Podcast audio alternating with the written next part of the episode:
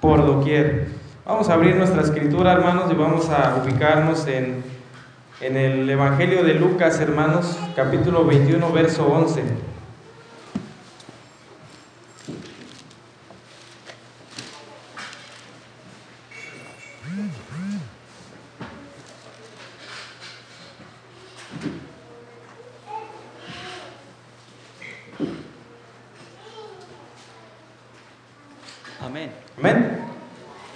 Hermanos así la, la escritura, y habrá grandes terremotos y en varios lugares hambres y pestilencias, y habrá espantos y grandes señales del cielo. Amén. Hubo en sus lugares, hermanos, sin duda las señales que se han manifestado eh, en estos tiempos y lo que nos antecede también, hermanos, eh, ha sido muy eh, notable para nosotros. Eh, pues casi más de dos mil años que nuestro Señor Jesucristo predicó acerca eh, pues de pues de esto hermanos que vendrían cosas eh, que a lo mejor en su tiempo no, no pasaban tanto pero pero tendrían que pasar de una manera muy consecutiva o al menos de una de una gravedad que, que el ser humano no podía comprender entonces vemos aquí la parte donde dice que los, los discípulos dice que se preguntaban, Señor, dice, ¿cuándo será el fin? ¿Y qué señal habrá de tu venida? Allá en Mateo 24, hermanos, en los primeros versículos dice eso.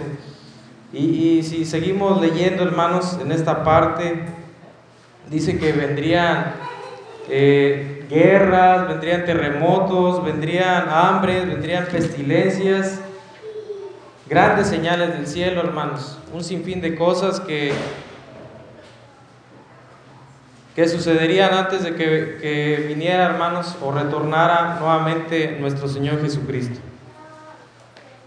Entonces vamos a, ver estas cuatro partes que son eh, terremotos, lo que es la hambruna, las pestilencias y las señales del cielo.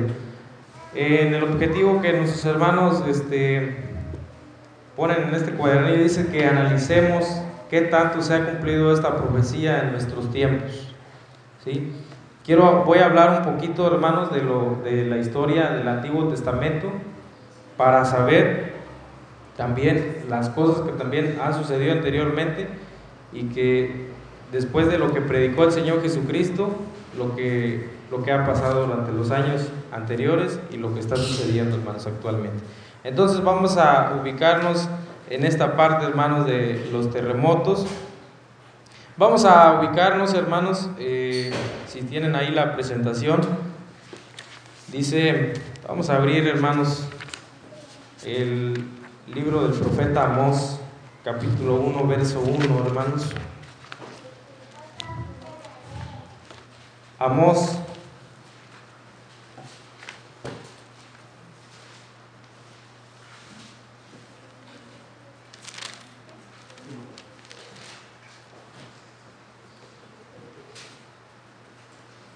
Amós, hermanos, capítulo 1, verso 1 dice, las palabras de Amós, que fue entre los pastores de Tecoa, las cuales vio acerca de Israel en días de Usía, rey de Judá, y en días de Jeroboam, hijo de, de, Joás, rey de Israel, dos años antes del terremoto. Bueno, eh, este terremoto, hermanos, fue, ocurrió en el reinado de Usías, de, pues precisamente de este pueblo de Judá, hermanos, entre los años 760 y 750, hermanos, antes de Cristo, obviamente. Eh, según expertos, hermanos, dicen que, este terremoto fue uno de los más fuertes eh, y más dañinos, hermanos, de la antigüedad. Según lo que, lo que menciona Zacarías 14:15, 14:5, perdón, dice, y huiréis al valle de los montes, porque el valle de los montes llegará hasta Asal y oiréis de la manera que oísteis por causa del, del terremoto en los días de Usías, rey de Judá, y vendrá Jehová mi Dios y con él todos sus santos. Nuevamente, hermanos, hace mención este profeta Zacarías acerca de ese gran terremoto, hermanos, que se ubicó en aquel tiempo del rey Usías. Entonces, para que nuevamente el profeta Zacarías volviera a recordar este evento, hermanos, tuvo que ser grande, tuvo que ser masivo, hermanos. Se, dice, hermanos, que los terremotos, eh, no, sé, no sé mucho acerca de los terremotos, hermanos, pero se dice que al encontrarse con, que son choques de, placas, ¿verdad, hermanos? Tectónicas, que es, están, la Tierra está en un constante reacomodo. Entonces, eh, si se han dado cuenta, hermanos, qué situaciones pasan con los terremotos, pues las montañas se abren, la tierra se abre, este, de alguna manera eh, la tierra recupera su territorio, ¿no? Entonces, eh, pues siempre está en un constante reacomodo, hermanos, estos terremotos. Entonces, es hablando del Antiguo Testamento, que hubo terremotos de, de, una escala a lo mejor menor, a lo mejor mayor, ¿sí? Si nos basamos en el Nuevo Testamento, hermanos, dice Hechos capítulo 16, vamos a ver Hechos 16.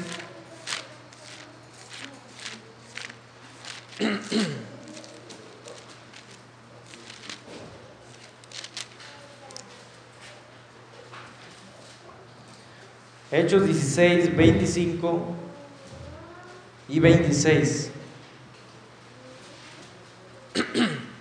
Todos recordamos esta historia, hermanos, dice que cuando Pablo y Silas dice que se encontraban encarcelados, dice que cantaban himnos a Dios. Dice, mas a medianoche, orando Pablo y Silas, cantaban himnos a Dios, y los que estaban presos los oían. Entonces fue hecho de repente, dice, un gran terremoto, de tal manera que los cimientos de la cárcel se movían. Luego todo, todas las puertas se abrieron y las prisiones de todos se soltaron. Entonces recordamos aquella historia cuando eh, estos eh, personajes, hermanos, que se encontraban encarcelados, el apóstol Pablo y Silas, dice que se encontraban cantando himnos a Dios, pero dice que de pronto vino un terremoto y hermanos hizo que se cayeran, eh, pues donde estaban encarcelados ellos, las celdas. Y dice que si leemos más el contexto, dice que aquel, aquel guardia pues dice que pensaba que ya se habían escapado, hermanos. Se habían escapado y, y dice que ya había sacado la espada, hermanos, para matarse, pero fue cuando habló Pablo y le dijo, tranquilo, no te, no te, no te asesines, no te mates, todos estamos aquí. Entonces vemos, quería eh, remarcar estas partes, hermanos, que los terremotos han sido desde la antigüedad hasta los tiempos del, apóstol Pablo y hasta nuestros tiempos también. Si le damos vuelta a la, a la, página, hermanos.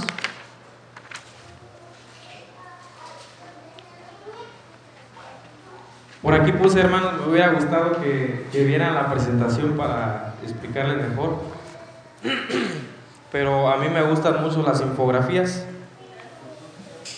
porque nos hace mención, hermanos, de, de historia de una manera resumida y muy explícita.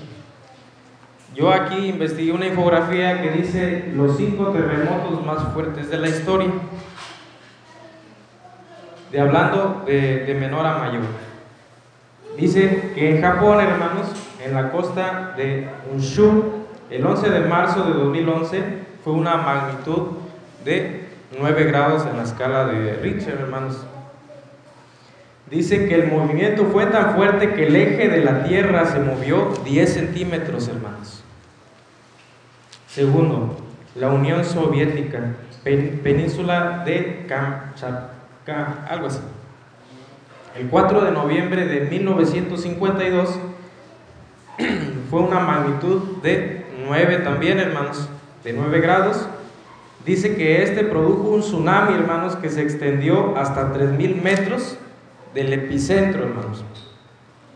En tercer lugar está el, terremoto de Alaska, en Ancho, Anchorage, así dice, 28 de marzo de 1964, fue una magnitud de 9.2. Dice que la fuerza del terremoto hizo que el suelo se levantara, hermanos, hasta 11.5 metros. Imagínense. En Indonesia, Sumatra, 26 de diciembre de 2004, una magnitud de 9.3 causó un tsunami que dejó más de 2.000 muertos. Es uno de los terremotos más devastadores desde 1900. Y luego tenemos en primer lugar, hermanos, al terremoto que hubo en Chile, en Valdivia, hermanos, el 22 de mayo de 1960, con una magnitud de 9.5, hermanos. Dice, es el terremoto más potente registrado por la humanidad tuvo una duración de 10 minutos aproximadamente. También se cree que la magnitud se debe a que fueron 37 sismos seguidos, hermanos. Y nos hace una referencia al continente americano, es una de las, de las zonas con mayor sismicidad en el mundo. Bueno, entonces vemos que estos cinco terremotos han sido de los más potentes en la historia, pues se podría decir que de los de los 60 para acá, ¿sí? Eh, el más fuerte ha sido Chile, con una escala de 9.5, hermanos. Imagínense lo que un terremoto en 10 minutos hizo, hermanos. Ahora imagínense una escala mayor que si fuera a 10 grados ¿Qué creen que haría una escala mayor, hermanos? De 9.5. ¿Qué creen que haría?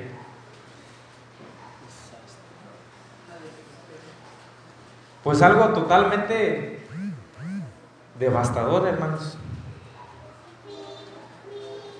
Eh, una, una vez este, vi un reportaje de de, este, no me acuerdo el, nombre de, ese personaje, de ese youtuber, hermanos, pero él hacía mención, ¿qué pasaría si hubiera un terremoto de, 10 grados de, esa, de esa escala? ¿Qué pasaría? Y empezaba a explicar, dice, ¿qué pasaría si empezara desde México? ¿Hasta dónde abarcaría? Y, y de cuenta que empieza a explicar, hermanos, dice que abarcaría todo el mundo la mayor parte del mundo. ¿sí? Entonces vemos que los terremotos son algo devastador, hermanos, es algo que, que sencillamente tal vez no nos gustaría pasar. Si recordamos el, el terremoto del 85 aquí en México, ¿quién lo vivió, hermanos? ¿Cómo se sintió, hermanos? Horrible. ¿Cómo sentía la tierra, hermano, ministro? Pues al grado comenta un, un, taxista que la gente se le encimaba en su, en bochito porque era taxista. Este, se le encimaba en su carro y querían que lo sacara de la ciudad, pero pues no se podía pasar por un lado. Imagínense, hermanos. ¿Cuánta gente murió en ese terremoto?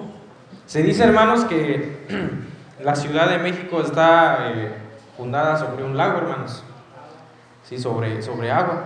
¿sí? Es algo inestable a comparación de otros territorios. Entonces, imagínense, hermanos, eh, pues qué tanta estabilidad tiene eh, la Ciudad de México. ¿sí? Casi por lo regular, hermanos, siempre las, los terremotos suceden del centro hacia el sur, lo que es Ciudad de México, Guerrero, Oaxaca, este, Chiapas, e, esas partes, ¿verdad, hermanos? Son zonas eh, de sismos, de terremotos. Y que constantemente, hermanos, están habiendo eh, cada vez más y más y más sismos. yo entré a una página, hermanos, que es de la Universidad Autónoma de, de México y hablaba de unas estadísticas y hablaba de cerca de, de 30 años hacia atrás. La comparación que hacía, hermanos, es de que los sismos iban más aumentando. A lo mejor no en, en, una gran escala, hermanos, este, pero sí en, en 3 grados, 2 grados, a lo mejor algo que se siente muy leve, o a lo mejor no sentimos. Pero decía que en esas estadísticas había subido totalmente los sismos, hermanos. Entonces, esta es una señal que el Señor Jesucristo ha profetizado hace más de dos mil años y que lo hemos estado, inclusive algunos de ustedes lo vivieron, los terremotos, y a lo mejor posteriormente podemos vivirlo también nosotros. ¿sí? Y la iglesia debe estar preparada, hermanos. Aquí puse algo, hermanos. Dice, pese a los fenómenos naturales que podamos vivir, la iglesia de Dios debe de mantener su fe sin fluctuar, preparándonos para recibir al Señor con toda su gloria. Salmo 46, hermanos. Salmo 46, verso 2 y verso 3.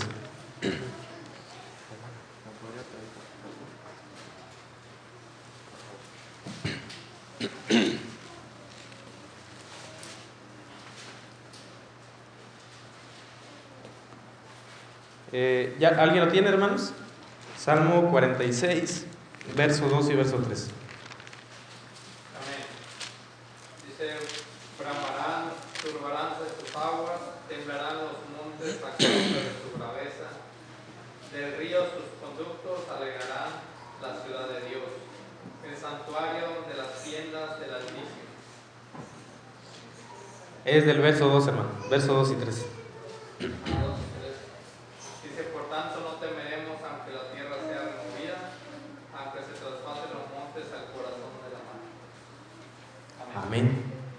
Hermanos, qué bellas palabras del rey David diciendo, dice, por tanto no temeremos porque la, aunque la tierra sea removida, aunque se traspasen los montes al corazón de la mar, bramarán, turbaránse sus aguas, temblarán los montes a causa de su braveza, hermanos. Entonces la, la iglesia de Dios debe de estar de alguna manera mentalizada, hermanos, preparada. Sabemos que estos, estas señales eh, han venido y van a venir y seguirán viniendo, hermanos, hasta la venida de nuestro Señor Jesucristo. ¿Sí? Y esta es una de, de las partes que, que se está viviendo, que son los terremotos. Ya, ya vimos que el mayor terremoto fue en dónde, hermanos? En Chile, hermanos. ¿Sí? En 1960 de una escala de 9.5. Es el terremoto más alto que ha habido, hermanos, más potente. Vamos a continuar. Vamos a pasar a lo que es eh, la parte del hambre, dice, continuando con las palabras que dice nuestro Señor Jesucristo, dice que vendrán terremotos y vendrá hambre, hermanos. Vamos a hablar un poquito de, también de la historia de, que pasó, hermanos, en el tiempo de José. Si ¿Sí recordamos la historia, hermanos, de José? Cuando dice que Faraón vio, hermanos, en un sueño, ¿qué vio? Siete vacas gordas y siete vacas flacas, hermanos. Vamos a ver Génesis 41.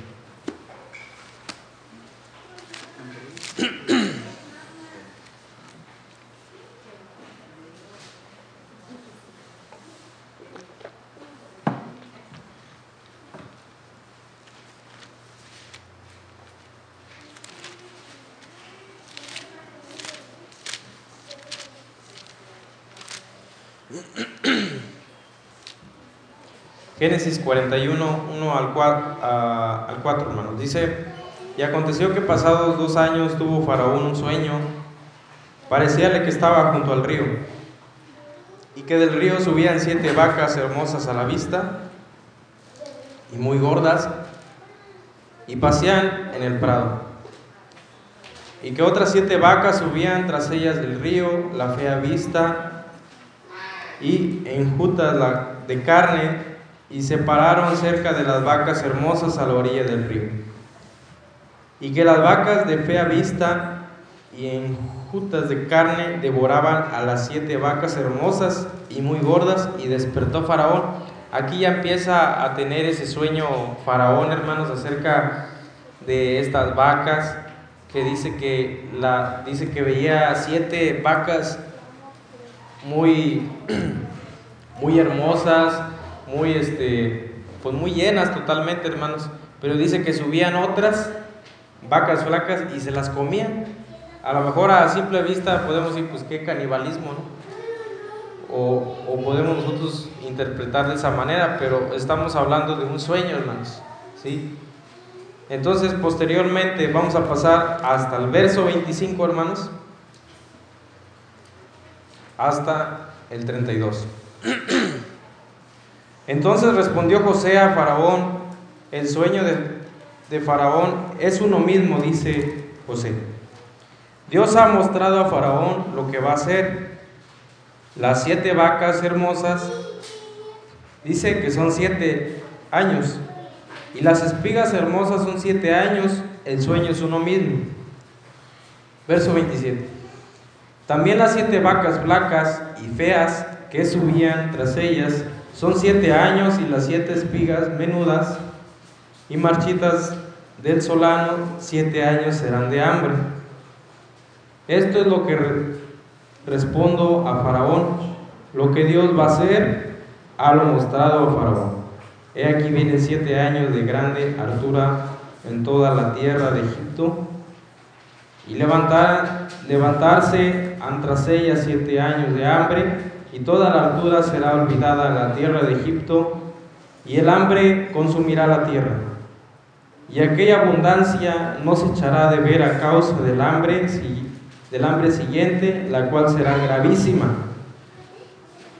Y el suceder el sueño a Faraón dos veces significa que la cosa es firme de parte de Dios y que Dios se apresura hacerla, hermanos. Amén. Vemos aquí la historia, hermanos, cómo revela José a Faraón este sueño y le hace mencionar que son siete años de, pues de que va a haber mucha comida.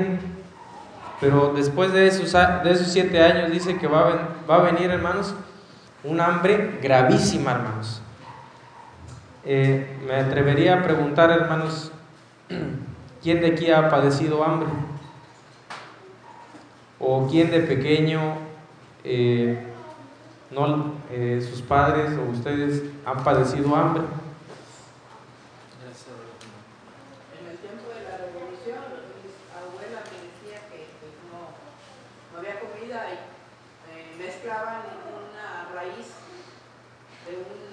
una planta con, con masa para hacer rendir ese, ese producto para poder comer, pero hubo hambre. Hubo hambre, hermanos. Fíjense, hermanos, mi, mi mamá, que es mi abuela, hermanos, son, son, son 11 hermanos en total son de, de, esos hermanos que tenían bastante familia, de, de 11, 15, 17. Y decía que cuando tenía todos, su mamá dice que les daba precisamente que eso que decía la hermana, y les hacía como gordas de sal, hermanos. ¿Sí? Eran como unas tortillas, pero les echaba sal y se los daba a cada uno, porque el hambre pues estaba muy difícil, hermanos, en ese tiempo para mantener eh, 11 hijos, hermanos. Imagínense si con uno, con dos se batalla, imagínense con 11 hermanos. Eh, tal vez en, algún momento, hermanos, eh, yo siento que el hambre es uno de los más mortíferos o que posiblemente no, no pudiéramos aguantar porque el hombre se desespera. Cuando ya no hay nada que comer, pues nos desesperamos abrimos el refri y a lo mejor se acabó el mandado. ¿Y qué decimos? hay que esperarnos hasta la otra quincena para comprar comida. ¿Y qué hacemos a veces cuando no tenemos, hermanos? Pues a lo mejor sacamos del ahorro que teníamos o pedimos prestado a algún familiar, ¿sí? Para poder cubrir a lo mejor esos días para, para comer, hermanos. ¿sí? Imagínense estos siete años de hambre que hubo en ese, en, ese tiempo de Egipto, hermanos, son siete años. Pero vamos a, a continuar con el relato, hermanos, dice verso 47 al 49, dice, e hizo la, la tierra en aquellos siete años de altura en montones. Y él juntó todo el mantenimiento de los siete años, o sea, José, que fueron en la tierra de Egipto y guardó mantenimiento en las ciudades, poniendo en cada ciudad el mantenimiento del campo de sus alrededores. Verso 49. Y acopió, y acopió José trigo como arena de la mar, mucho en extremo hasta no poderse contar, porque no tenía número. Entonces vemos que, pues, lo que dijo José, no, pues, pues vamos a juntar todo lo que podamos en estos siete años. ¿sí? De alguna manera Dios ya lo había, eh, se lo había declarado eh, a Faraón, ¿verdad? Y José lo, se lo interpretó para que se previnieran, hermanos. Ahora, también es lo mismo en esta época, nuestro Señor Jesucristo dice, y vendrán señales de qué, hermanos? De hambre, ¿sí? De hambre. Y ahorita vamos a ver datos también de países que padecieron hambre y que murió muchísima gente, hermanos. Si continuamos con el relato, hermanos, en el verso 53 al 57, nos habla de que que solamente Egipto era el único país, hermanos, que, tenía toda la comida. Entonces, lo que era la tierra de Canaán y todos los países vecinos, dicen que llegaban ahí, hermanos, a comprar. Y de ahí viene la historia de José y sus hermanos cuando nuevamente se reencontraron con él. Pero bueno, esa es otra historia. Eh, pasando aquí a los datos, hermanos, actuales. Desde 1930, hermanos, hasta 2017, ya no, eh, ya no busqué el de este año, hermanos, pero son los más significativos. Dice que en 1930, hermanos, la Unión Soviética dice que hubo 8 millones de personas muertas como resultado de la implementación del programa de industrialización masiva de José Stalin en la Unión Soviética al principio de la década de los 30. Dice que en 1950 en China, hermanos, entre 10 y 30 millones de personas murieron como consecuencia del gran salto adelante del Mao Zedong a finales de los años 50. En Camboya en 1970, hermanos, unos 2 millones de personas murieron de hambre tras una década de conflicto, luego que la era de los Gemeres Rojos hasta 1978 y finalmente con las secuelas de la invasión vietnamita se acabó con el régimen en 1979. Estamos hablando de 1970 a 1975, hermanos, cinco años. Eh, en Etiopía, en el 84, dice que hubo un millón de etiopíes que murieron de hambre también durante meses. Me, negó la devastadora hambruna en el norte del país. Dice que en 1995 a 1999, eh, que son cuatro años, dice que murieron entre 2.8 y 3.5 millones, hermanos, de personas por la, la combinación de inundaciones y políticas del gobierno en, en ese país, hermanos. En Somalia del 2011 dice que padeció una hambruna que causó la muerte de 260 mil personas. Dice, el estado de hambruna fue declarada en julio, pero la mayoría de las víctimas ya habían muerto en mayo. Y en 2017, Nigeria, Somalia, Sudán, del Sur y Yemen, cerca de 1.8 millones de niños estaban en peligro inminente de muerte, hermanos. Son cifras, hermanos, que encontré pero que son un gran... No estamos hablando de, de mil personas, hermanos, estamos hablando de millones de personas que murieron en un solo país, de hambre, hermanos. Y a veces nosotros eh, dudamos acerca de las señales que se están manifestando. Ya vimos los datos de los terremotos y ahora estamos viendo los datos de, de la hambruna, hermanos, que ha habido en la historia. Y son, pues son un gran número, hermanos, la verdad. Un número devastador. Eh, imagínense, hermanos, este,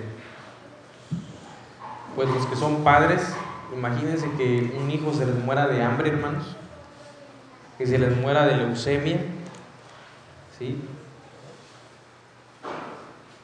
Entonces, eh, vemos que esta señal del hambre es algo pues mortífero, es algo potente, hermanos, para inclusive puede ser doloroso, lo vemos en la, en la televisión, como los niños están delgaditos, hermanos, allá en, esa parte de Somalia, ¿sí? Y que hay programas que van naciones a, a donar, ¿sí? Comida, a llevar este recursos para tratar de tal vez solventar unos cuantos años, hermanos, a esos pequeños. Y sí, un sinfín de cosas, hermanos, que seguirán sucediendo. Vamos a leer Filipenses, hermanos, para terminar en esta parte. Filipenses 4:12.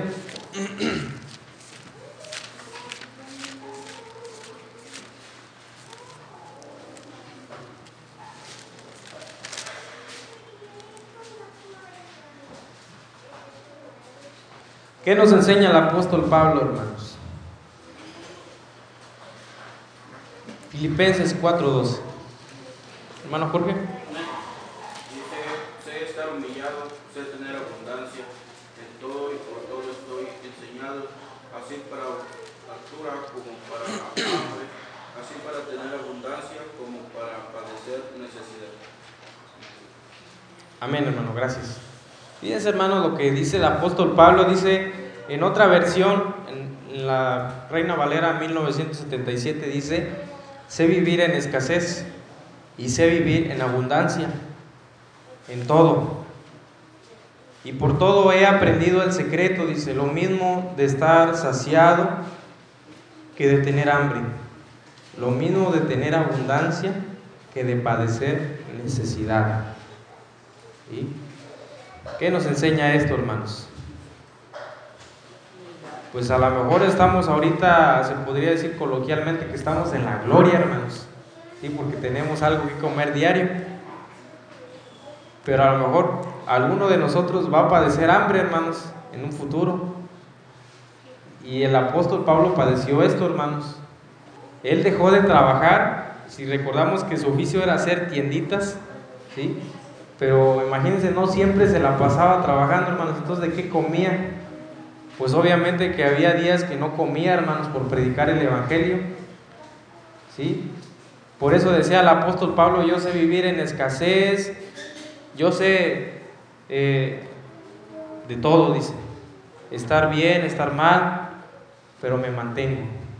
¿Sí? Es lo que nos enseña. Entonces así también nosotros debemos de, de tener ese sentir que en algún momento si llegamos a padecer esto, hermanos, pues también digamos estas palabras, no digamos, te maldigo, Señor, porque porque me has faltado, no, hermanos, sí, al contrario, eh, si recordamos aquella historia de Job, dice que ya no tuvo nada, hermanos.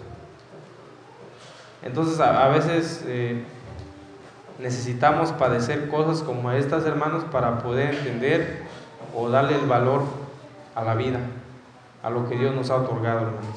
Y el apóstol Pablo, eh, pues sin duda padeció estas cosas y por eso él declaraba con estas palabras de que él podía vivir en todo, hermanos, en abundancia, en escasez. Continuemos, hermanos. Las pestilencias, dice.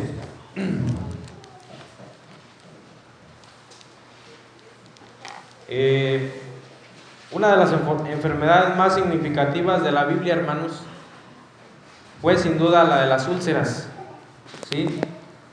aquellas que cobró un gran número de los egipcios. Si recordamos la historia de, de, de Moisés, ¿sí? de, de Faraón, cuando el pueblo estaba resguardado, hermanos, estaba cautivo bajo la mano de Faraón, dice que eh, Dios había mandado este, aquellas diez plagas, hermanos, y una de ellas fue la de las úlceras. Eh, no son úlceras gástricas, hermanos, son, eh, son como un sarpullido, hermanos. Son como unas, este, como granitos, por decirlo así, para que me entiendan. ¿Sí? Es muy parecido a lo que, a la sarna, hermanos, y a lo que explicaba el hermano ministro. ¿Sí? Imagínense, hermanos, un piquete de, de un mosquito. ¿Sí? Nos pica y nos hace una ronchita. Ahora imagínense, hermanos, nos da muchísima comezón. Ahora imagínense, hermanos, en todo el cuerpo tener este tipo de enfermedad, hermanos. Imagínense la comezón terrible, el dolor, hermanos, también, porque era un dolor insoportable. ¿sí? Esa fue una de las enfermedades que tocó y que posiblemente también murieron personas, no dice hermanos, pero eh, posiblemente pudieron morir hermanos algunos egipcios también con esta enfermedad. Ahora les hago la pregunta hermanos, ¿estas enfermedades pueden dañar al pueblo de Dios? ¿Sí o no? Capítulo 2 hermanos de Job.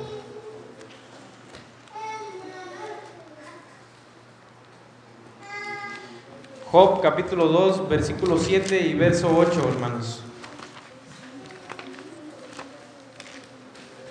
Amén. Tu hermano David. Y salió Satán de delante de Jehová e hirió a Jacob, a Job, de una maligna sarna, desde la planta de su pie hasta la mollera de su cabeza, y tomaba una teja para rascarse con ella, y estaba sentado en medio de ceniza. Amén. Gracias, hermano. Eh, no sé si les ha tocado ver, hermanos, o investigar qué es la sarna. ¿Sí? Googleenlo, hermanos, y, vean las imágenes de lo que es la sarna, hermanos. ¿Sí? Son como unas llagas, hermanos, horribles, como, como si estuviera carcomiendo, hermanos, la piel, ¿sí? Hasta se les ve el hueso, la carne, ¿sí? Y, y Job tenía todo esto, hermanos, ¿sí? Recordemos aquella historia, es proponer el ejemplo del- de Job. La pregunta es, ¿estas enfermedades pueden dañar al pueblo de Dios? Sí, hermanos, totalmente. Pues la actual pandemia que estamos viviendo, hermanos, nos hace mención que, pues sin duda cobró. ¿Alguien tiene el dato de cuántos hermanos de la iglesia fallecieron del COVID? ¿Un aproximado, hermanos? ¿Hermano? ¿No sabe el dato? Ahorita sabe que no cambió. Pero la última vez, Eran como 30 hermanos del ministerio, no, no se contaron las eh, familias.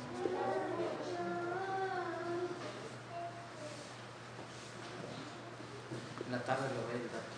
Bueno, él dice que en la tarde nos da el dato. Entonces, hermanos, eh, pues la respuesta sí, hermanos. Estas pestilencias también dañan al pueblo de Dios totalmente. Aquí ya no veo, hermanos, pero las pandemias más letales, hermanos, que hubo en el mundo. La primera fue la, la peste negra, hermanos, que fue, que se dice que fue a través de las ratas, que que las pulguitas, ¿verdad? Este, les picaban y de ahí se expandió todo, hermanos. La peste negra dice que cobró 200 millones de personas, hermanos, de muertes. 200 millones. Esa ha sido la pandemia más grande, hermanos, que ha habido en la historia. Y le sigue la viruela, que fue en 1520. La gripe española. La plaga Justiniano también, que fueron de 30 a 50 millones. El VIH-Sida, hermanos, que fue entre 25 y 35 millones de personas. La tercera peste, 12 millones. La peste antonina, que fueron 5 millones. Grandes pestes del siglo eh, 17, 3 millones. La gripe asiática, un millón la gripe rusa, la gripe de Hong Kong, la cólera, hermanos, la epidemia de la viruela japonesa, grandes pestes del siglo XVIII, eh, la gripe porcina, hermanos, que esa fue la que vivimos aquí también en México, que fue entre los años 2009 y 2010, que cobró un total de 200 mil personas de muerte, fiebre amarilla, el ébola, el MERS, el SARS el COVID, hermanos, actualmente. Eh, la cifra es actualmente como 4.2 millones de personas en todo el mundo, hermanos, que se ha cobrado. ¿sí? Entonces, imagínense llegar a, a, tal grado de 200 millones, hermanos, de personas. Pues es un número, pues, pues muy grande, hermanos, fatal, el número de esta pandemia. ¿Qué debe hacer el pueblo de Dios, hermanos, en momentos de enfermedad? ¿Qué debe hacer el pueblo de Dios? Santiago 5, hermanos, 4 al 15.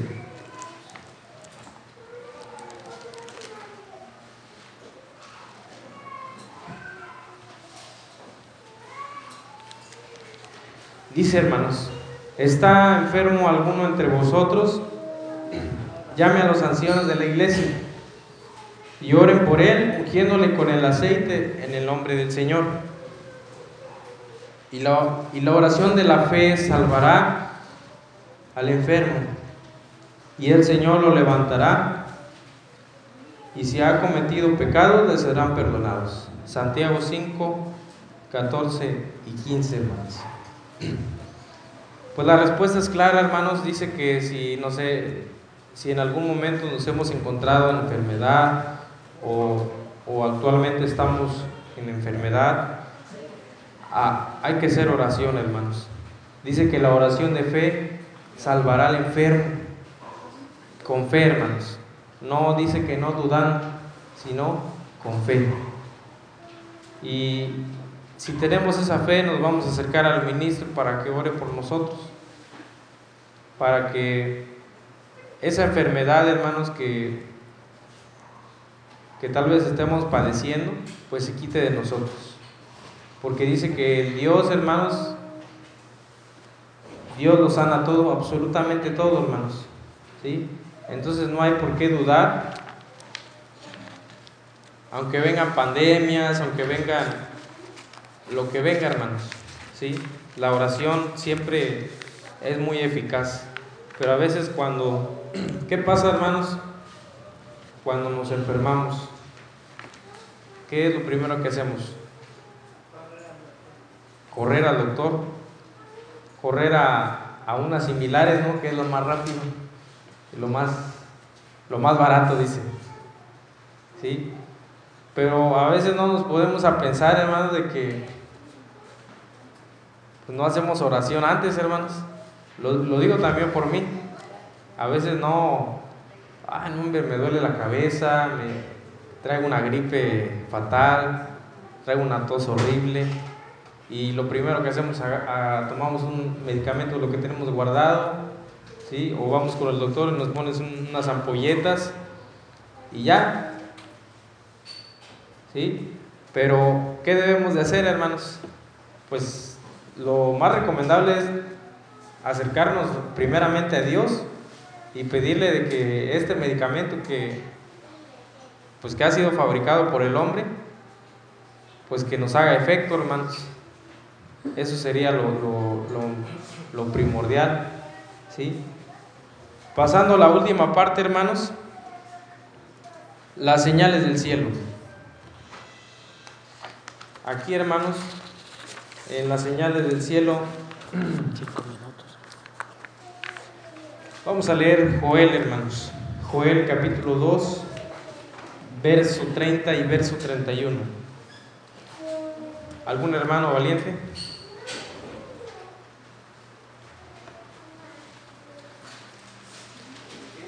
Joel 2. Sí.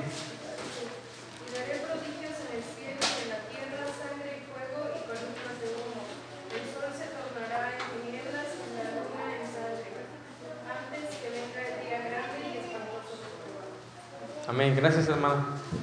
Dice que daré prodigios en el cielo y en la tierra, sangre y fuego y columnas de humo, hermanos. El sol se tornará en tinieblas y la luna en sangre.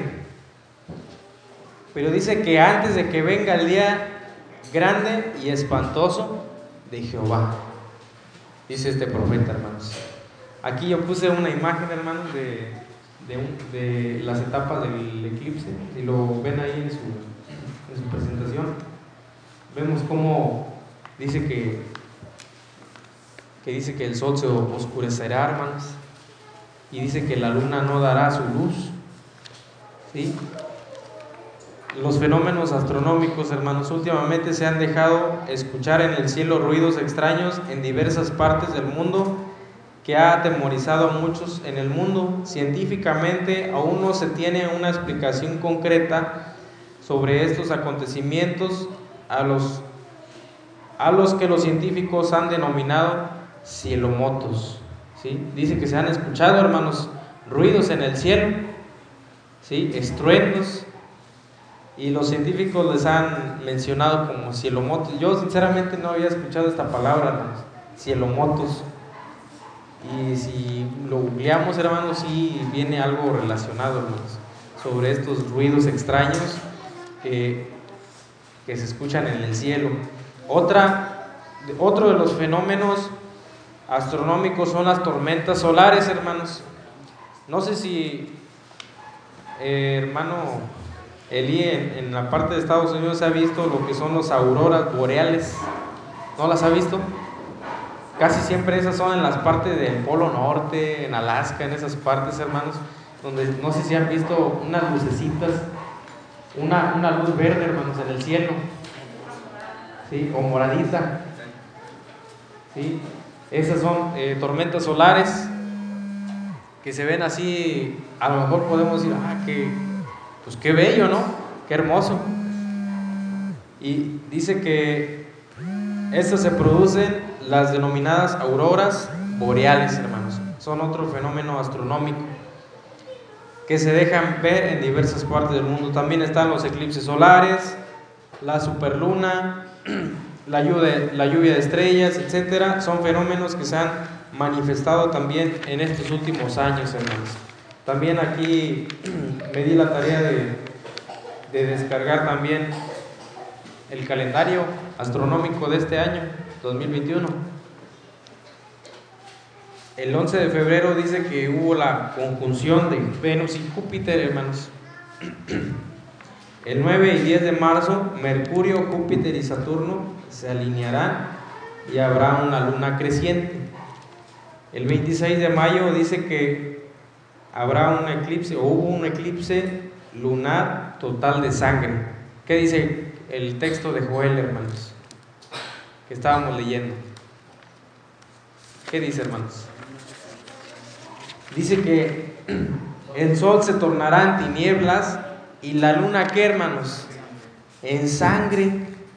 ¿Sí? Entonces, estas son señales eh, astronómicas que también, pues nuestros ojos los han visto, hermanos. Nadie nos ha contado, lo hemos visto. ¿Sí? Dice el 12 de julio la conjunción de Venus y Marte. El 12 y 13 de agosto, lluvia de estrellas. Perseidas, dice. El 18 de agosto fue la conjunción de Marte y Mercurio. El 8 de octubre hubo también una lluvia de estrellas que se llamó Dra Draconi, Dracron, Draconidas, dice. Y el próximo, hermanos, eh, evento astronómico va a ser el 19 de noviembre, que es el siguiente mes. Dice que va a haber un eclipse lunar parcial, hermanos. Es decir, este, una parte de la luna se va a ver. ¿sí? Ese es el próximo evento que va a haber. Y pues lo podemos a lo mejor ver por los posts ¿no? que aparecen en Facebook de que, de que sale a tal hora porque va a haber una lluvia de estrellas. o sal a tal hora para que veas el eclipse este, lunar que va a haber, ¿sí? Todas esas señales, hermanos, que, que hemos visto y que se están viendo, pues son precisamente las señales que, ha mencionado la escritura, hermanos, ¿sí? Todo esto que, que se menciona ya está plasmado en la Biblia, hermanos. Como conclusión, hermanos, Ezequiel 18:32. Ezequiel, hermanos, 18:32. Dice,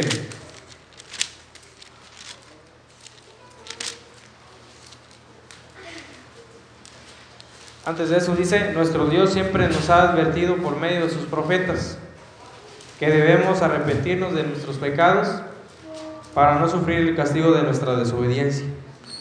Ezequiel 18:32. Que no quiero la muerte del que muere, dice el Señor Jehová. Convertidos pues y viviréis.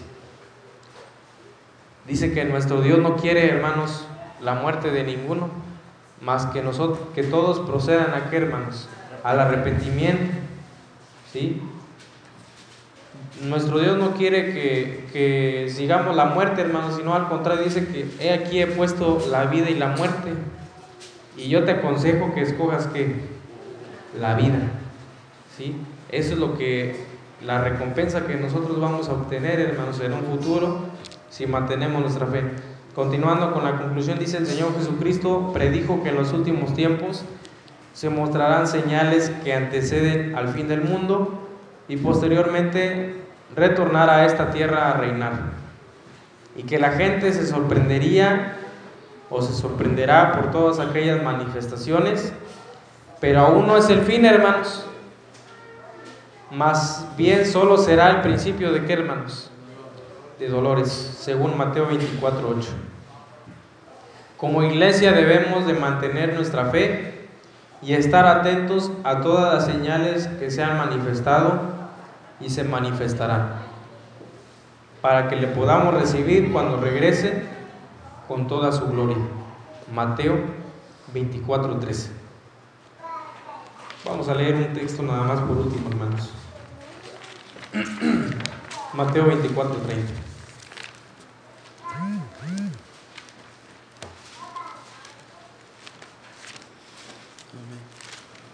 Vamos a cambiar de posición, hermanos. Mateo 24, 30.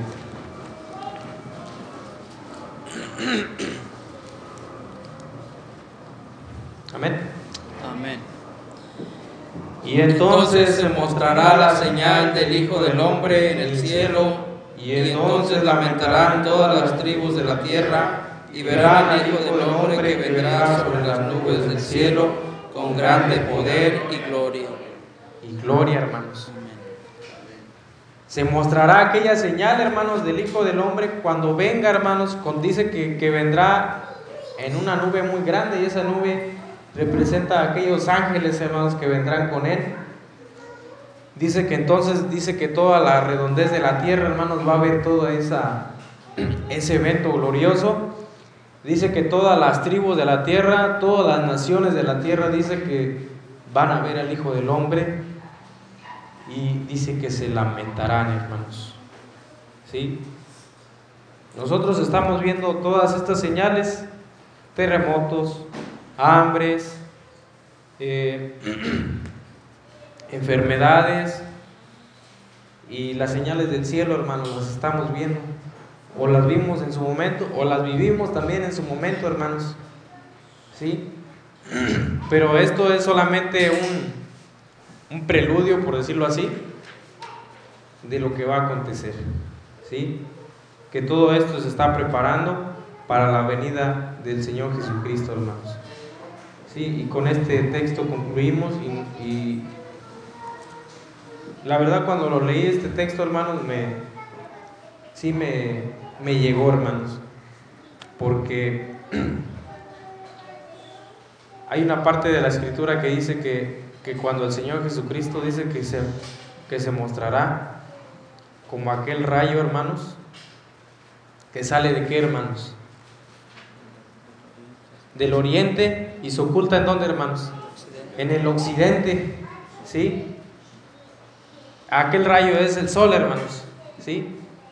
Pero dice que así se va a ver, hermanos, del Señor Jesucristo en todo el mundo.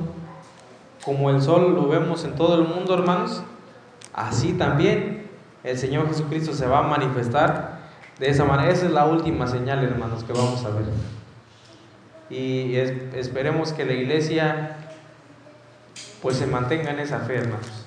Porque dice, cuando Jesucristo venga a la tierra, hallará fe. Hace la pregunta. Pasa a vosotros.